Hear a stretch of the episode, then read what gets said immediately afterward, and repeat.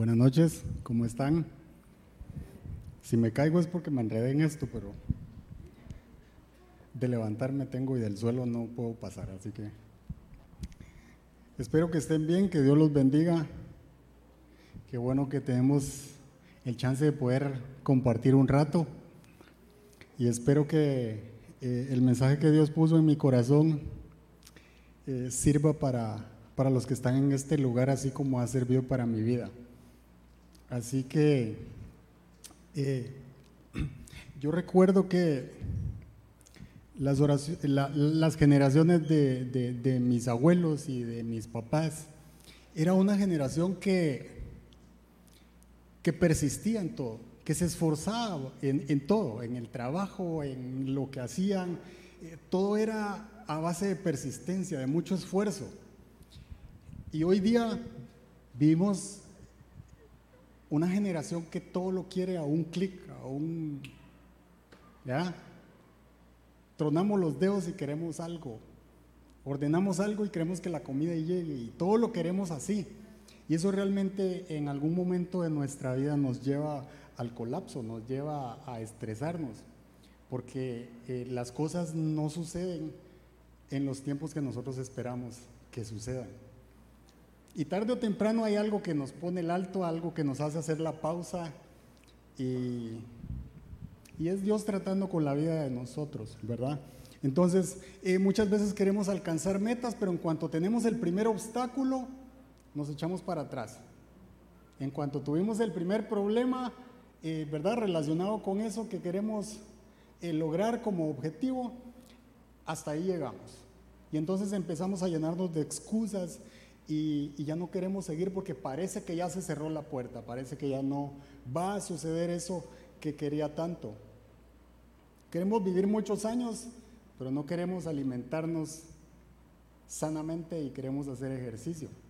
Queremos vivir muchos años porque, porque bueno, ojalá a Dios le, verá, le agrade tenerme aquí muchos años, pero, pero realmente la vida no es solo de, de cosas que suceden en un instante. Hay cosas que debemos de trabajar y que debemos de procesar de una manera distinta. Walt Disney eh, fue la persona que, hizo esos parques que están por todos lados, temáticos tan lindos y que los niños sueñan con ir. Y él era el genio del siglo XX y fue eh, despedido del periódico por falta de creatividad aunque usted no lo crea. Antes de tener el primer parque, él fue despedido por falta de creatividad. Curioso, ¿verdad? Steve Jobs fue despedido de Apple y tuvo que fundar su propia empresa y después Apple terminó comprando la empresa que él había fundado y fue cuando él regresó y convirtió eso en un imperio de tecnología. Y si usted se da cuenta, eh, hay algo que nos está diciendo que no necesariamente tiene que ver con plata, sino tiene que ver con persistencia, tiene que ver con, insistir, tiene que ver con seguir adelante. Eh, y Tomás Alba Edison, que fue el inventor de la bombilla, me gustó mucho esto porque él dijo lo siguiente, no fueron mil, mil intentos fallidos, fue un invento de mil pasos, dijo. Qué interesante, ¿verdad? Y dijo otra frase, dijo, no fracasé. Solo descubrí 999 formas de cómo no hacerlo. Y nosotros nos rendimos a la primera. O nos rendimos a la segunda. Nos rendimos cuando encontramos un problema. Pero mire, la mejor arma de los feos es persistir. Se ríe, ¿verdad? Porque es cierto. Es cierto, la mejor arma de, ¿verdad? De un feo es persistir, mire, una vez, otra vez, tres veces, cuatro veces, estar en el momento indicado cuando, ¿verdad? Cuando está sensible, ahí está usted para darle el presente y para hacer puntos y ahí va avanzando. La mejor arma del feo es la persistencia, insistir una y otra vez, sembrar la semillita. Y cuando todos se hayan ido, ahí va a estar el nombre de él presente. Y entonces ahí es cuando ataca. Hay que insistir, hay que persistir. Yo no sé si a usted le ha pasado, pero normalmente cuando uno va a la playa, y usted se, quiere acostar cansado, ¿verdad? Agotado de pegarse aquí a, a solear, ¿verdad? Usted se acuesta y en cuanto apaga la luz, se tapa y empieza el zancudo, ¿verdad? ¿En qué momento se entró a este lugar el zancudo, verdad? Y usted se tapa la cara y como no está acostumbrado, el zancudo le va ganando, era 1 a 0 porque usted no aguanta estar tapado de pies a cabeza y se tiene que destapar y entonces es carnita para el zancudo, ¿verdad? Y usted dice, ¿qué hago? ¿verdad? Y usted enciende la luz y no está. Saber dónde se paró, pero no está. Ahora sí. Y la vuelve a apagar y se vuelve a acostar. Y cuando la apaga, empieza el avioncito otra vez. Dice, no le voy a hacer caso. Si usted no le hace caso, amanece lleno de ronchas por todos lados porque hizo fiesta, ¿verdad? El zancudo. Porque él persistió y siguió una y otra vez. Entonces la única salida que usted tiene es levantarse, agarrar la espada de la sandalia hasta que lo encuentre y lo derribe porque no hay otra forma. El zancudo va a persistir hasta hacer la cena con usted. Y me llama la atención porque nosotros deberíamos de ser así espiritualmente. Como ese zancuito, como el feo. Insistir. Mientras Dios no me diga que no, yo debería de persistir. Yo debería de orar. Yo debería de clamar una y otra vez. Y ahí, hasta que la puerta del cielo se abra. Hasta que Dios responda hasta que el Señor me diga cuál es su voluntad, hasta que Él me haga justicia. Así deberíamos de ser nosotros. Insistir. Por eso el tema de hoy se llama persistiendo en oración. Porque yo creo que muchas veces oramos y quisiéramos que a los 10 minutos, 15 minutos alguien nos llame, eh, ojalá sea un profeta y nos diga, va a pasar tranquilo ya, el Señor oró lo que usted oró y va para adelante, ¿verdad? Ahí viene el milagro, ya se queda uno tranquilo, pero no es así. La mayoría de las veces no sucede de esa manera. No sucede a la primera oración y muchas veces tampoco la segunda, ni a la tercera, ni a la cuarta. Y muchas veces hay que seguir intentándolo. Una y otra vez. Y otra vez. Así que yo quiero hablar del, del Evangelio de Lucas capítulo 18, versículo del 1 al 8, y es la viuda insistente y el juez injusto. yo creo que muchas veces eh, hemos escuchado esta, esta parábola. Es una parábola que Jesús le dijo a sus discípulos. No se lo dijo a todo el mundo, no se los dijo a los que no conocían de Jesús, se los dijo a sus discípulos. Y entonces Jesús les dice lo siguiente, Jesús les contó a sus discípulos una parábola para mostrarles que debían orar. ¿Cuándo? Siempre. No de vez en cuando, siempre. Sin desanimarse. Eso significa que tarde o temprano cuando nosotros oramos y las cosas no suceden, lo que viene a nuestra vida se llama desánimo. Algunas versiones dicen no desmayo. Les dijo, había en cierto pueblo un juez que no tenía temor de Dios ni consideración de nadie.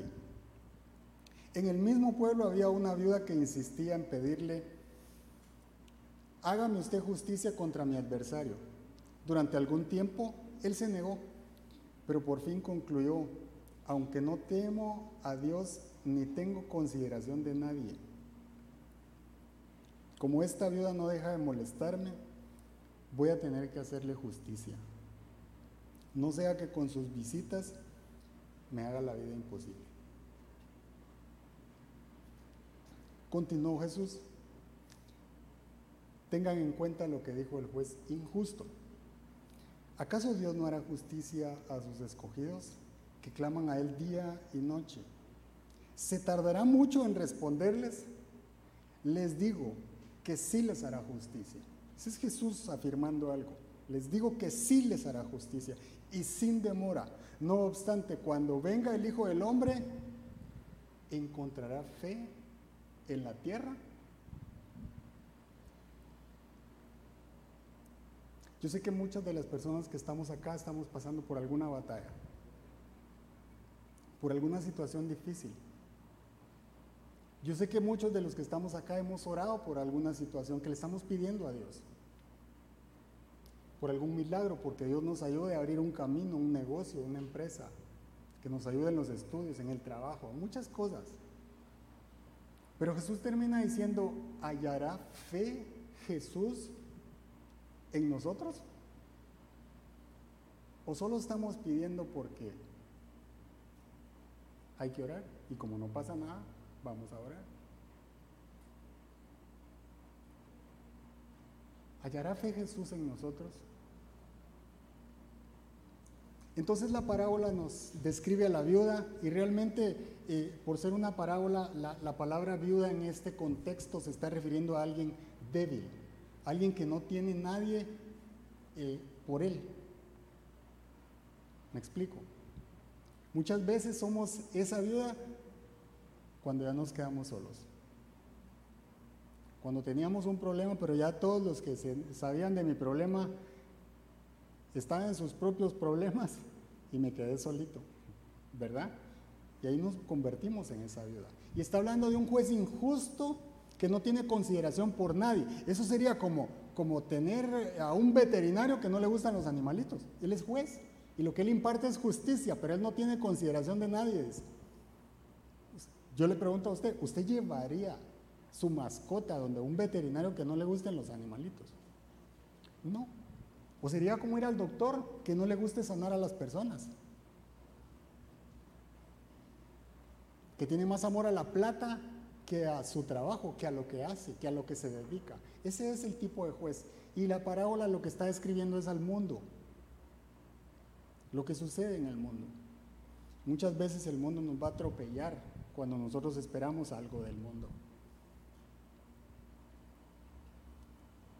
Y la mayoría de veces nosotros queremos, nosotros esperamos milagros sobrenaturales en nuestras vidas, pero nuestras oraciones son normales, son esporádicas, son espontáneas. Nuestras oraciones son los sábados nada más.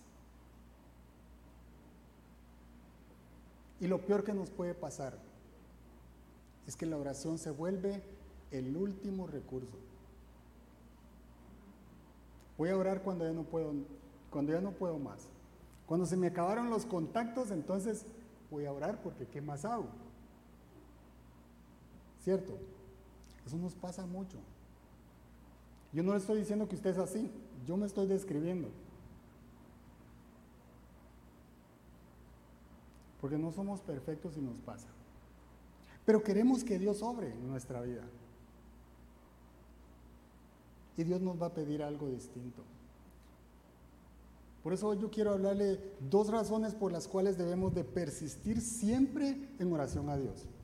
Hay muchas razones, pero eh, tomando lo que dice Lucas 18 en la parábola de la viuda y el juez injusto, yo le quiero hablar de dos razones por las cuales nosotros debemos de orar siempre, siempre a Dios. Y la primera es, debemos orar sin desanimarnos. Eso decía el versículo. Con fe y aferrándonos a la fidelidad de Dios. Y Él nos hará justicia. No oramos para, para, como cuando compramos el número de la lotería y a ver si me sale o a ver si no me sale. No, oramos sin desanimarnos, pero oramos con fe, porque nosotros le creemos a Dios. Nosotros creemos en la fidelidad de Dios. Nosotros creemos que lo que Él hizo antes lo puede hacer otra vez. Nos aferramos a que Dios va a hacer su voluntad, que Dios va a hacer justicia en nuestra vida. Pero muchas veces nos desanimamos porque no pasan las cosas, porque no suceden las cosas que le pedimos a Dios. Los tiempos son diferentes que Dios tiene en cuanto a los que yo manejo. Y eso le pasaba a los, a los personajes de la Biblia. Déjenme hablarle de Job, por ejemplo. Yo creo que todos en algún momento hemos escuchado de Job, una persona íntegra, muy próspera, dice la Biblia. Era un sabio que se sentaba en el parque y la gente, los jóvenes, los adultos, llegaban a consultarle a Job porque él era, era, una persona muy próspera en todos los aspectos de su vida. Y Dios tenía palabras siempre para alimentar a otros. Pero llegó el momento en el que Job perdió todo. Perdió sus hijos, perdió su esposa, perdió su ganado, perdió todas sus posesiones y se quedó sin nada. Porque Dios le dio permiso al diablo de quitarle todo. Porque él era una persona íntegra. Pero claro, Job también tuvo sus momentos. Usted lee el capítulo 1 y el capítulo 2 y Job está con todo, ¿verdad? Dios dio y Dios va a quitar, ¿verdad? Pero alabado sea el Señor y allá vamos. Pero desde el capítulo 3 en adelante ya Job no dice lo mismo. Porque ya se dio cuenta que se quedó sin nada, ¿verdad? Y Job 4 de 3 al 6 dice lo siguiente. Este es Job hablando. Y dice, le dice Elifaz, que es uno de los tres amigos que se pone a confrontar a Job. Entonces Elifaz le dice, tú, hablándole a Job, que impartías instrucción a las multitudes y que fortalecías las manos decaídas. Tú que con tus palabras sostenías a los que tropezaban y fortalecías las rodillas que flaqueaban.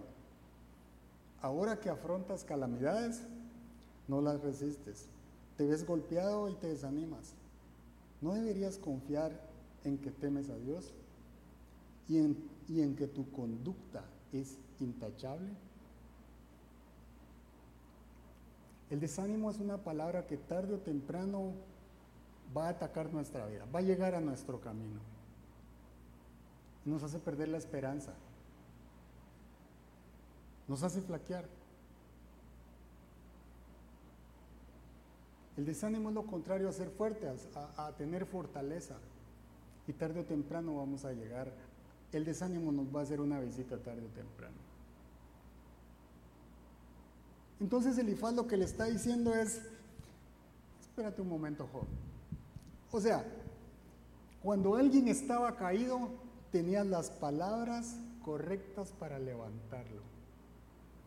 Cuando alguien estaba triste, tenías las palabras para levantarle el ánimo. Pero ahora que la situación en la que estás pasando, esas mismas palabras, me querés decir que no funcionan, que no sirven, que no te levantan, que no te fortalecen, que no combaten la tristeza que tenés.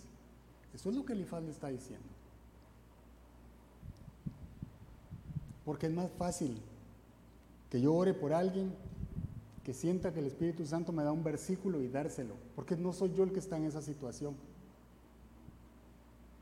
Pero cuando soy yo el que está pasando por esa situación, esas mismas palabras me deben de servir a mí, porque es la misma palabra.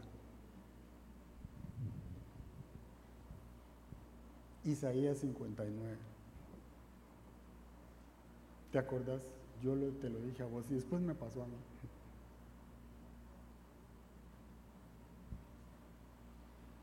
Entonces Elifaz está confrontando a Job. Porque lo que sucede es que cuando viene la época dura, cuando viene lo oscuro, cuando viene el día malo, muchas veces tenemos una fe funcional. Tenemos una fe que funciona para los demás, tenemos una palabra, una verdad que funciona para los demás cuando los demás están en problemas, pero cuando soy yo el que está en problemas, no sé si creer esa palabra. No sé si es para mí esa palabra.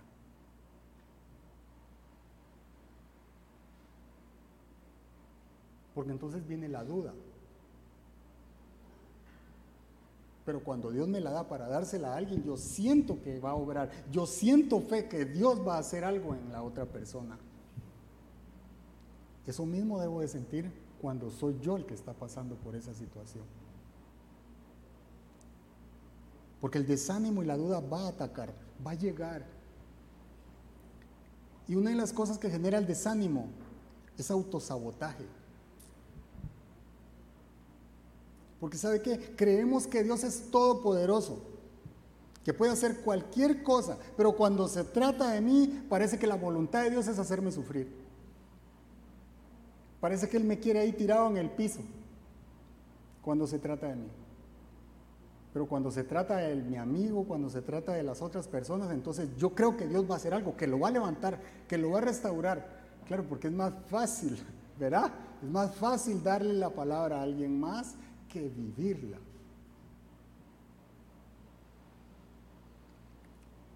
El problema del desánimo es que me hace sentir que Dios está ausente.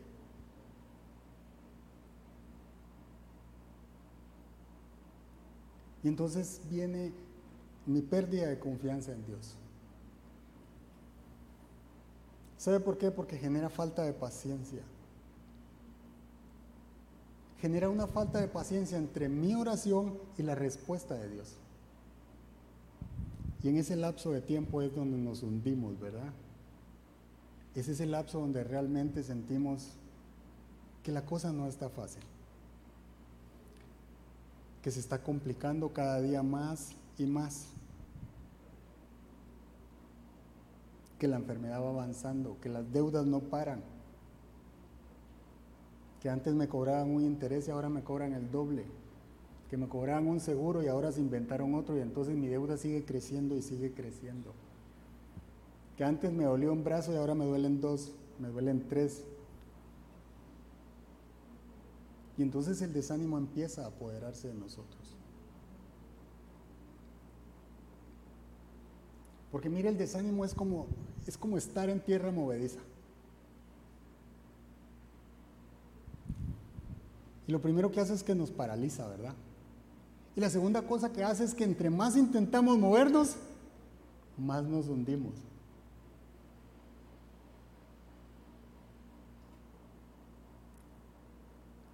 Así funciona el desánimo. ¿Y sabe qué es lo que pasa? Que no podemos salir solos. No podemos salir solos. Caemos en depresión, en frustración.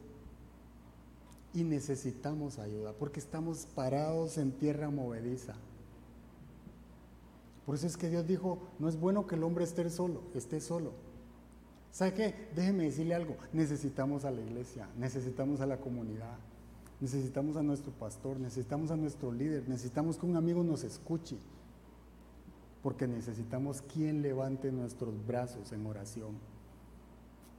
Necesitamos que, alguien nos diga el versículo que se me olvidó, la palabra que en algún momento escuché para este momento que estoy viviendo, para esta situación. Necesitamos que alguien le diga nuestro desánimo quién es ese Dios al que servimos, al que alabamos, al que adoramos. Necesitamos a esas personas que nos apoyen en oración, que levanten nuestros brazos. Que nos ayuden a seguir orando y a seguir creyendo. Porque si no el desánimo va a terminar apagando nuestra luz. Y nos va a terminar haciendo creer que Dios está ausente de mi problema, que Dios no está en medio de la batalla que yo estoy pasando. Y eso le estaba pasando a Job. Y la pregunta que yo le hago es si usted está pasando por esa situación.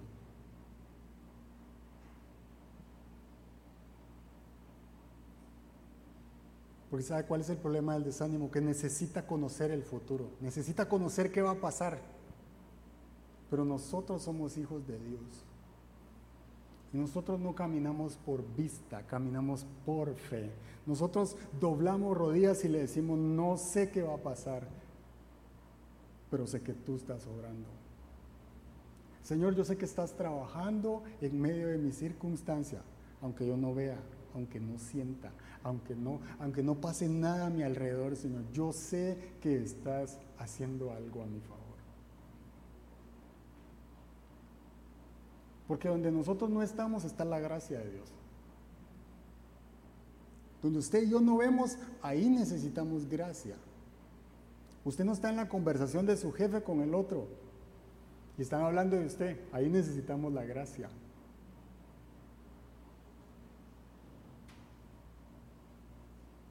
Igual pueden ser dos enemigos y quizás están planeando que la próxima víctima es usted, pero ahí, ahí necesitamos la gracia porque el Señor los confunda.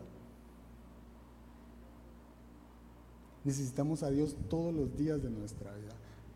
Pero yo le tengo una buena noticia. El problema por el que está pasando es temporal. Tiene fecha de caducidad. Va a expirar.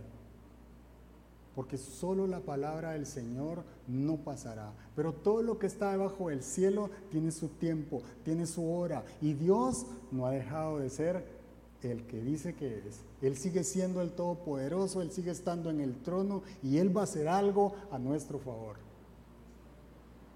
Pero vamos a regresar al versículo. ¿Encontrará fe Dios en medio de nuestra circunstancia?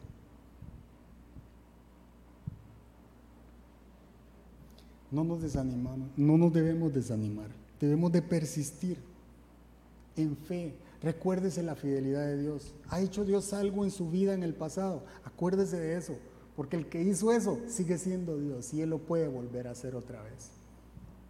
Él sigue siendo todopoderoso. Él no vive en el tiempo, Él vive en la eternidad. Él hará justicia. Por eso la viuda seguía insistiendo, seguía tocando la puerta de ese juez hasta que lo molestó, dice. En otras palabras, hasta que lo hartó. Y él dijo, le voy a hacer justicia porque ya me hartó, ¿verdad? Nosotros debemos de orar una y otra vez y otra vez y otra vez hasta que la puerta del cielo se abra.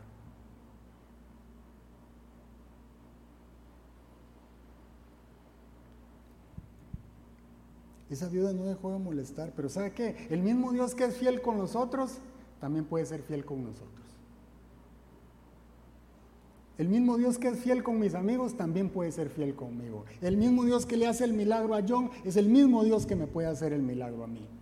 Yo necesito creer esto cuando estoy en desánimo, cuando estoy bajando mis fuerzas, cuando siento que me estoy poniendo débil. Yo debo de creer que el mismo Dios que llamaron a fulano de tal para ofrecerle algo es el mismo Dios que puede poner el negocio que yo tanto le he pedido, el milagro por el cual tanto yo le he orado al Señor.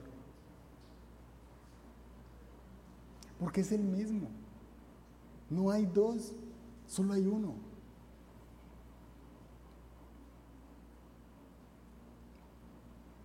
Y algo que debemos aprender es que Dios no me libra de las batallas. Eso no es bíblico. Porque no es cierto que nosotros recibimos a Jesús en nuestro corazón y no van a pasar más problemas. No, Dios no me libra de las batallas, Dios me libra en las batallas. Él está conmigo en medio de ellas. Él camina conmigo en medio de ellas. Él me fortalece en medio de los problemas. Él me da esa palabra que me alienta cada día. Él me sostiene, Él me alimenta, Él me fortalece, Él me ayuda, Él me consuela en esos momentos. En medio de la prueba vamos a conocer al Dios al que usted y yo adoramos, al Dios que alabamos. No estamos pasando ahí por casualidad. Pero en esa sala de espera hay lecciones que debemos aprender. porque solo con paciencia se heredan las promesas de Dios. Y debemos de tener paciencia. Porque ¿sabe qué? Mientras espero es que comienzo a ver oscuro. Pero la Biblia dice que Él es la luz del mundo. Por más oscuro que usted y yo miremos, Jesús dijo, yo soy la luz. Y nosotros debemos de creer quién es esa luz. En medio de la oscuridad que estoy viviendo. No sé qué hacer, estoy perdido, no tengo dirección. Y Jesús dijo, yo soy el camino. Y cuando usted escucha eso, usted insiste en oración. Usted dobla rodillas y dice, Jesús es el camino. Jesús es la solución. Él es lo que yo necesito. Él es mi alimento, Él es mi pan, Él es mi justicia. Porque ¿sabe qué? Cuando estamos metidos, sumergidos en el desánimo, es cuando el enemigo empieza a hablarnos y nos hace sentir incapaces, impotentes, fracasados. Pero ¿sabe qué dice la Biblia? Mientras más débil soy yo, más fuerte es Dios en mí. Y todo lo puedo en Cristo que me fortalece. Ese es nuestro Señor. Ahí es cuando nosotros le decimos, escrito está al diablo. Escrito está, le respondemos nosotros al enemigo, no estoy solo. Esta batalla la pelea Dios conmigo. no camino solo.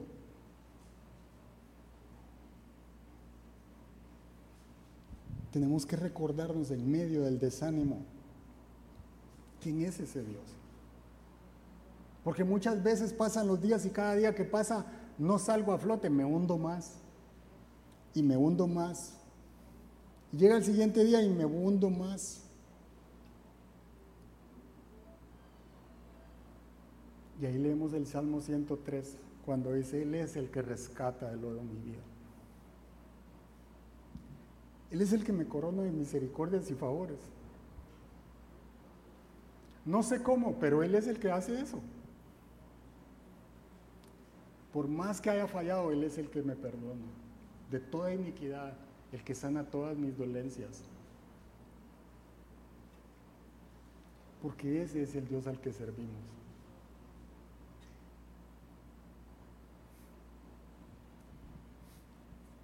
Es en la sala de espera donde nos recordamos que no caminamos por vista, caminamos por fe.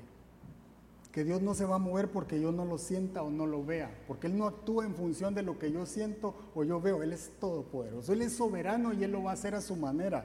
Y cuando nosotros menos lo esperamos, ahí está el de repente de Dios, ahí está el milagro, ahí está lo que le hemos pedido y mucho más porque Dios no es escaso, Dios no es limitado como nosotros. Cuando creemos que todo se acabó, ahí está la misericordia, ahí está la mano de Dios.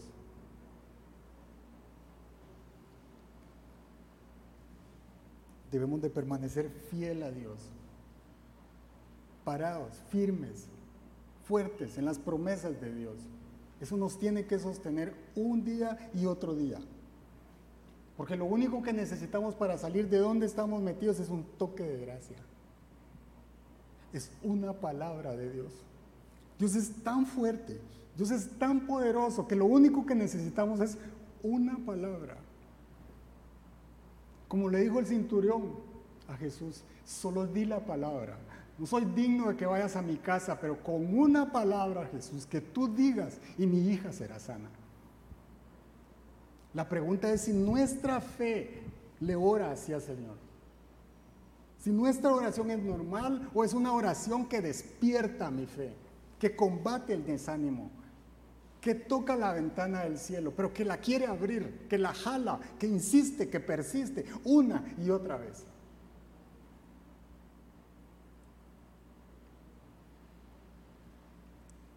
Es un toque de gracia lo que necesitamos.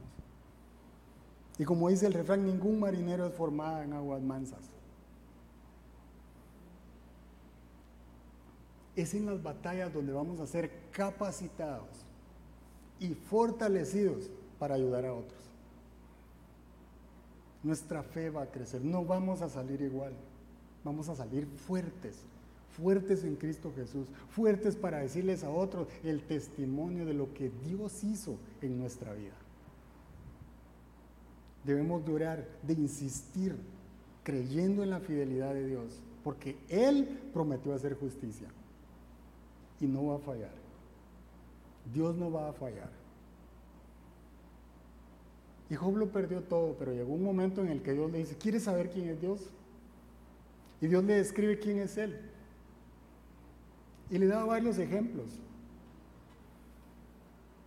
Yo en algún momento agarré esos ejemplos y los fui a googlear, como dicen, y los metí a Google porque menciona ahí un montón de cosas raras. Y de verdad no conocía ninguna y todas son como cosas súper extrañas súper extrañas. Y es Dios diciéndole, no sabes nada de esto, yo soy Dios, el que te sostiene. Por eso Job 42, 5. Nosotros tenemos la dicha de conocer cómo terminó Job. Pero usted y yo no tenemos la dicha de saber cómo va a terminar nuestra situación. Tenemos que creer, tenemos que tener esa fe que Jesús está diciendo que debemos de tener en el Hijo de Dios. Y Job termina diciendo en el 42.5, dice, de oídas te había oído hablar, mas ahora mis ojos te ven. Otra vez, a veces es fácil vivir de cerca la batalla de alguien más y tratar de animar a esa persona. Pero ¿qué tal cuando somos nosotros los que estamos cruzando por el valle? ¿Qué tal cuando somos nosotros los que estamos pasando por ese problema? ¿Qué tal cuando somos nosotros los que estamos en la sala de espera? Y solo tenemos que sentarnos y aguardar y esperar a que Dios sobre, a que Dios haga un milagro, a que Dios cumpla lo que dijo que iba a hacer.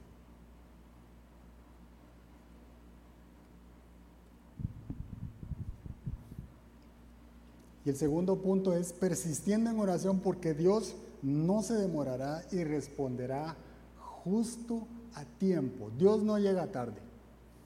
Y si Él lo prometió y nosotros lo creemos, Dios lo va a hacer. Porque déjeme decirle algo, el desánimo puede darle fin a aquello que Dios estaba planeando hacerlo de manera diferente.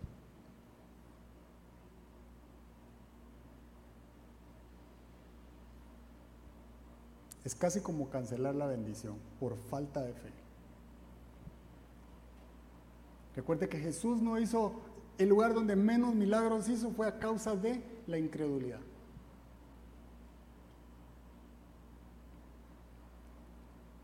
Y la parábola nos está diciendo que debemos de persistir siempre, persistir una y otra vez, de creerle a Dios una y otra vez. Y aquí le quiero contar la historia de Ana. El libro de Samuel empieza hablando de Elcaná, así se llama la, la, persona. Y tenía dos esposas, una se llama Penina y la otra se llama Ana. Ana era la primera esposa y Penina era la segunda. Y resulta que cada año subían a dejar sus ofrendas a Dios. Iban al templo donde estaba el profeta. El profeta era Elí, él ya estaba viejo, él ya estaba avanzado de edad. Y lo normal era que los que sucedieran a Elí fueran los hijos de Elí. Pero los hijos de Elí habían caído en idolatría. Y como usted sabe que Dios todo lo tiene planeado, ¿verdad? Entonces pasa lo siguiente. Dice primera de Samuel 1 Samuel 4, 6. Dice, cuando llegaba el día de ofrecer su sacrificio, el Caná solía darles a Penina y a todos sus hijos e hijas la porción que les correspondía. Pero a Ana le daba una porción especial, pues la amaba a pesar de que el Señor la había hecho estéril. Penina, su rival, solía atormentarla para que se enojara, ya que el Señor la había hecho estéril.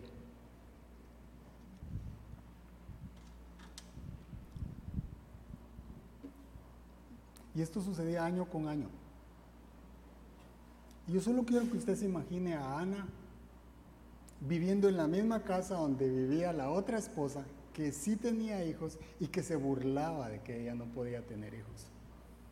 Y dice la Biblia que Ana lloraba, que se frustraba y que ni comer quería. y que regresaba una y otra vez a orarle a Dios. Yo no sé si usted se identifica, pero muchas veces ahí vamos otra vez, ¿verdad? Hola Señor, soy yo otra vez. Yo me imagino a Dios preguntando, ¿qué querés? Vengo por lo mismo, Señor. Aquí estoy otra vez. Te quiero pedir lo mismo, Señor. Mi oración es la misma, no ha cambiado. Son nuevas lágrimas, pero es la misma petición, Señor. Con menos fuerzas, con más frustración. Pero mi pedido, Señor, es el mismo. Así iba Ana delante del Señor. Igual que la viuda delante del juez, una y otra vez a pedir justicia contra su adversario. ¿Y qué hacía la viuda? Insistir. ¿Y qué hacía Ana? Insistir una y otra vez. Una y otra vez. Yo no sé si esto le parece casualidad, pero yo creo que algunos de los que están en este lugar estamos en esa situación una y otra vez. Y entonces ya las oraciones Hay un momento en el que uno le dice, yo no sé si estás escuchando mi oración, Señor, porque, porque te la estoy diciendo igual. Es la misma. Ya no tengo palabras para pedirte lo mismo.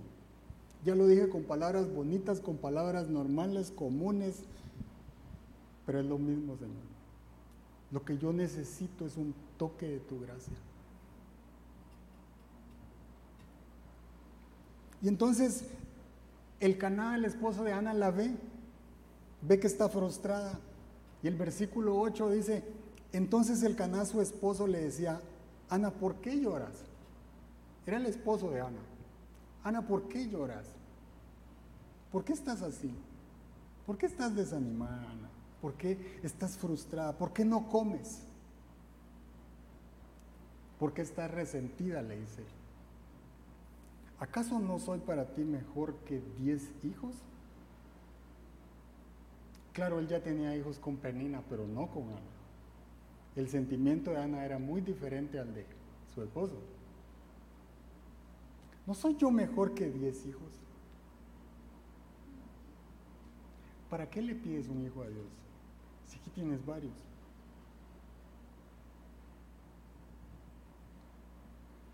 Y muchas veces nos pasa que ya no pedimos oración. ¿Sabe por qué? Porque nos da pena repetir otra vez la misma historia. Nos da pena decir, ¿y por qué querés que ore por vos? Por lo mismo. Es la misma petición. Y entonces desistimos y ya no pedimos oración. Pero tenemos que hacer como hacía Ana, una y otra vez, como hacía la viuda, insistente, nuevamente tocando la puerta del reino de Dios y diciéndole, aquí estoy Señor, hasta que se abra, hasta que se abra la puerta. Yo voy a doblar mis rodillas, Señor, una y otra vez. Yo te voy a decir lo frustrado que estoy, pero aquí estoy otra vez, una vez más. Porque no hay mejor lugar para ir que no sea a los pies de nuestro Señor. Es ahí donde tenemos que llegar, es ahí donde tenemos que estacionarnos, es ahí donde tenemos que clamar y orarle a Dios hasta que el Señor nos responda, hasta que Dios nos haga justicia. Y quizá algunas veces hay algunos que van a pensar que seguimos pidiendo lo mismo porque quizá nos hace falta fe. Eso pasa mucho. Algunos pueden pensar es que Dios no se lo ha dado, es que Dios no le ha resuelto su problema, es que Dios no ha hecho el milagro, porque seguramente o no está bien con Dios o le falta fe. Pero la Biblia dice, insiste, persiste, ora siempre, sigue, una vez más, una vez más, una vez más. Yo no sé cuántas oraciones lleva usted. Pero Ana volvía una y otra vez. Y Ana oraba con angustia y lloraba desconsoladamente, dice, en el templo. Y lloraba tan desconsolada que el profeta Elí la vio. Y usted sabe que cuando uno está eh, entre orando y llorando, uno no habla bien, ¿verdad? Uno balbucea. Y entonces el profeta pensó que ya estaba borracha, dice. Y Ana le dice, no, mi señor, tu sierva no está borracha. Estoy clamando, estoy orando.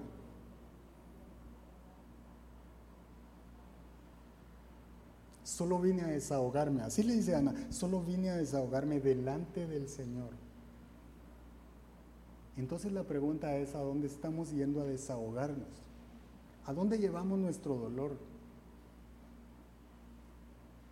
¿A Facebook? A Instagram, a Twitter, ¿a dónde? Ana lo llevaba una y otra vez delante del Señor y ahí se desahogaba y ahí lloraba. Pero llegó el momento en el que el versículo 11 dice que Ana hizo un voto con Dios. Y entonces le dice, entonces hizo este voto, Señor Todopoderoso, si te dignas a mirar la desdicha de esta sierva tuya y en vez de olvidarme, ¿te acuerdas de mí? Y me concedes un hijo varón, yo te lo entregaré para toda su vida y nunca se le cortará el cabello. yo le quiero decir algo. Nuestras oraciones no están cayendo en saco roto. Nuestras oraciones no se las está llevando el viento.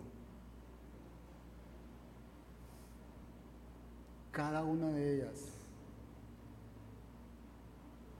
si nosotros persistimos, va a recibir respuesta del cielo. Cada lágrima que usted ha derramado, Dios las va contando y Él las va secando. Y hemos de ver su gloria. Hemos de ver el momento en el que Dios habla y las cosas cambian.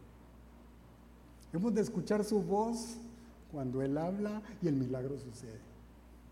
Y algo se transforma y alguien abre la puerta y vamos a ver la mano de Dios sobre nuestra vida. Si nosotros persistimos, si nosotros le creemos, si nosotros crecemos en esa fe que decimos que tenemos delante de Dios pero debemos de persistir. Porque mire, déjeme decirle algo, muchos de los que están acá, muchos de los que estamos acá, somos la respuesta de muchas oraciones de una madre, de una abuela. Muchos de los que estamos acá.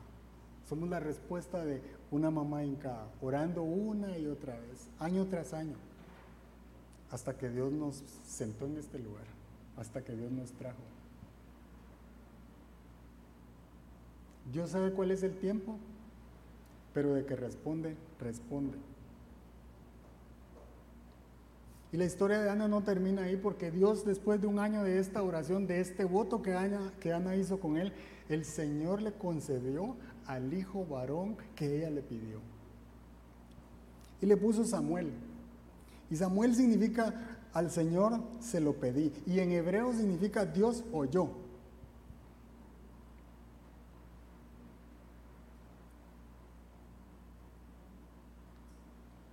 Y Lucas 18:6, cuando Jesús les está enseñando que debemos de orar siempre a los discípulos, dice, tengan en cuenta lo que dijo el juez injusto.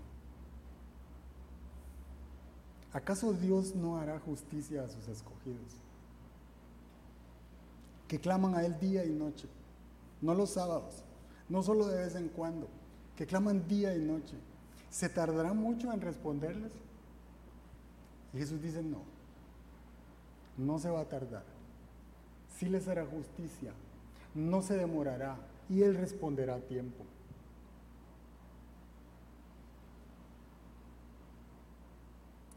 Dios va a hacer algo en la situación que estamos pasando. Dios va a responder nuestras oraciones. Porque no se las está llevando el viento. Dios las está escuchando. Sigue doblando rodillas. Sigue persistiendo.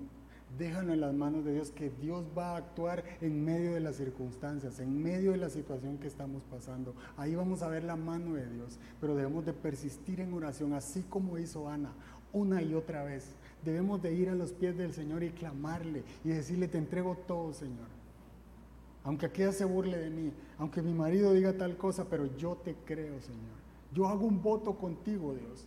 Yo te creo a ti. Tú diste una palabra y tú eres un Dios de pactos y esa palabra me sostiene. Yo estoy firme en ver tu gloria. Yo voy a ver tu mano, Señor, una y otra vez, día tras día, porque debemos de persistir en oración. Porque ¿sabe qué va a pasar? Mientras insistamos en oración, más alimentaremos nuestra fe y nuestras dudas se van a morir de hambre. Se lo voy a repetir. Mientras insistamos en oración, más vamos a alimentar nuestra fe y nuestras dudas se van a morir de hambre. Cuando nosotros volvemos una y otra vez, cuando doblamos rodillas una y otra vez, nuestra fe va a ir creciendo. El músculo, de la fe se va a ir desarrollando una y otra vez. ¿Y sabe qué va a pasar? Va a llegar el momento en el que Dios es más importante de lo que yo le estoy pidiendo. Y cuando nosotros le rendimos todo a Dios y cuando nosotros le entregamos todo a Dios, Dios habla y todo sucede. Porque Él es más importante de lo que le pedimos. Él es el Dios de milagros, pero Él sigue siendo Dios. Él sigue siendo primero. Él sigue siendo nuestro primer amor. Él sigue siendo nuestro rey. Él sigue siendo nuestro, nuestro Señor y Salvador.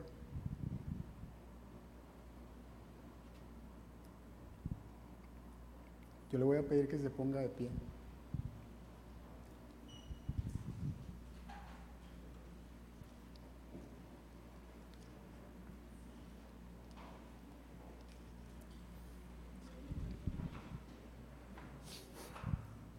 Usted y yo no llegamos aquí este día por casualidad. Ore con sus palabras. Ore con lo que le dice su corazón. Y si no sabe ni cómo orar, dígale algo al Señor. Aquí estoy, Señor. No sé ni qué decirte, pero aquí estoy. Ore aunque esté en medio del caos. Aún en medio de la incertidumbre, Dios quiere escucharlo. Dios quiere oír su voz. Aun cuando todo es adverso, aun cuando todo es oscuro, Dios quiere escuchar nuestras oraciones. Dios quiere escuchar que le clamamos. Debemos de orar aunque no sintamos a Dios cerca de nosotros. Aunque todo falle, debemos de seguir insistiendo, debemos de seguir orando. ¿Y sabe qué? Le tengo una noticia. Debemos de orar más que los demás. Debemos de orar aún cuando los demás ya dejaron de creer, debo de seguir insistiendo, debo de seguir creyendo que Dios va a hablar, Dios va a decir la palabra. Aunque te quedes solo, sigue orando, sigue insistiendo. Dios va a hacer algo con lo que le estás pidiendo. Aunque pierda todo, ore a Dios, persista, insista, que Dios no dejará de hacerle justicia. Dios va a responder, Dios va a abrir la puerta, porque dice Mateo 7:7 y no es casualidad, lo dijo Fito, lo dijo Ronan, dice pedid y se os dará, buscad y hallaréis, tocad y se os abrirá, porque todo el que toca se le abra, todo el que busca encuentra, y al que pide se le da, dice la palabra de Dios. Esa es una promesa y debemos de abrazarla, debemos de creerla. ¿Y sabe que Ana pidió un hijo? y pidió un hijo varón. Yo no sé si usted sabía, pero Dios le dio a Samuel y le dio tres varones más y dos mujeres. Porque Dios no es escaso. Él te va a bendecir, pero te va a bendecir de acuerdo a sus riquezas en gloria. Él es bueno, Él es todopoderoso. Ana oró por un hijo y ¿sabe qué? Dios le regaló al profeta que necesitaba todo Israel.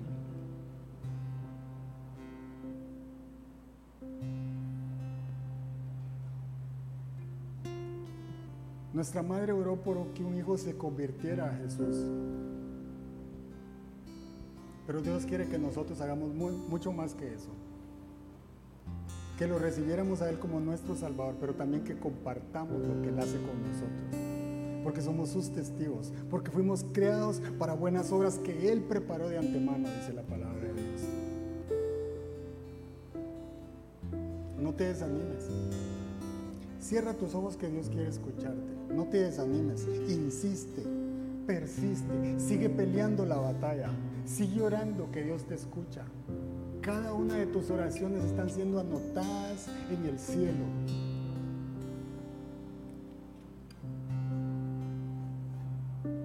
Porque usted y yo creemos firmemente que Dios es todopoderoso. Dice Lucas 1.37, para Dios no hay nada imposible, nada imposible, nada imposible. Y lo que es imposible para el hombre es posible para Dios, dice. Él todo lo puede hacer.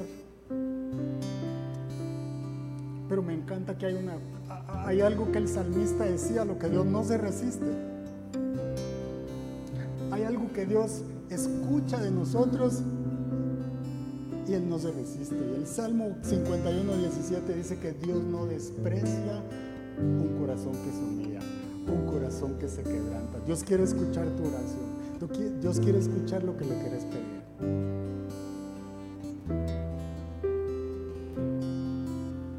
Dios está pendiente de lo que le quieres pedir. Regresa una y otra vez, una y otra vez. Ora por lo que quieres que Dios haga en tu vida. Porque dice el Evangelio de Mateo que debemos de pedir en oración creyendo que lo vamos a recibir. Y entonces lo vamos a recibir. Debemos de pedir creyendo que Dios puede hacerlo. Y Dios lo va a orar. Dios lo va a hacer. Pero necesita encontrar fe en nuestras oraciones, en nuestras actitudes, en nuestra vida.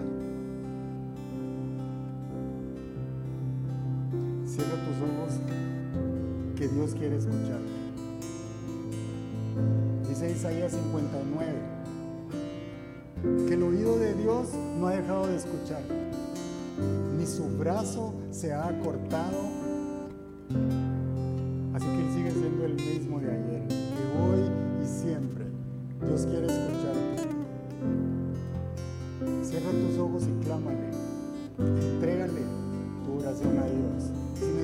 que alguien ore por ti, levanta tu mano.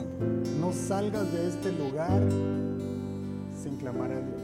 No te vayas de este lugar sin hablar con Él. No te vayas de este lugar sin que oremos por ti. No importa si antes lo hicieron. Dios quiere escucharte una vez más. Una vez más. Porque las promesas de Dios no expiran, siguen vigentes. Su poder sigue vigente. Él sigue siendo el mismo.